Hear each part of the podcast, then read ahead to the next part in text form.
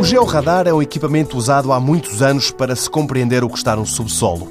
Em Braga, na Universidade do Minho, o geólogo Jorge Oliveira está a tratar de lhe dar novas aplicações. Estamos vindo a desenvolver desde o final de 2009 uma metodologia que nos permita, recorrendo ao georradar, determinar os teores de umidade do solo. Atualmente, como é que se mede a umidade do solo? Colocam-se sondas e essas sondas vão medir o teor de umidade. Ora, essa medição é pontual. Temos uma parcela, 1000 hectares, 2000 hectares, 30 hectares, 3 hectares, não interessa. E temos as sondas colocadas no solo. Essas sondas medem o teor de umidade pontualmente. Nós com o georradar, o que é que conseguimos fazer?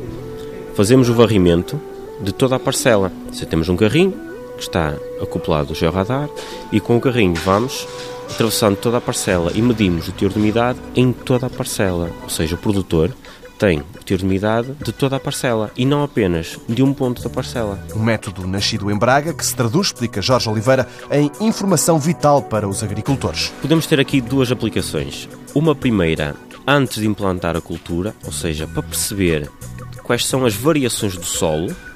Vamos imaginar que eu vou implantar uma vinha.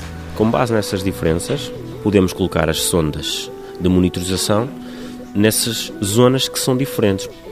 Ou então queremos regularmente fazer o varrimento, uma vez por mês, uma vez por semana, duas vezes por ano, não interessa.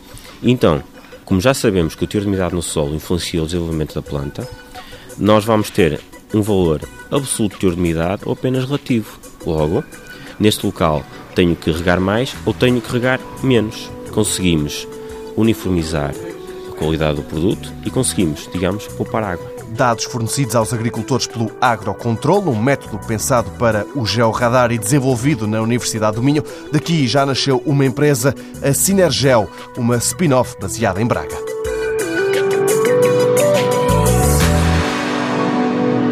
Mundo Novo, um programa do Concurso Nacional de Inovação, BSTSF.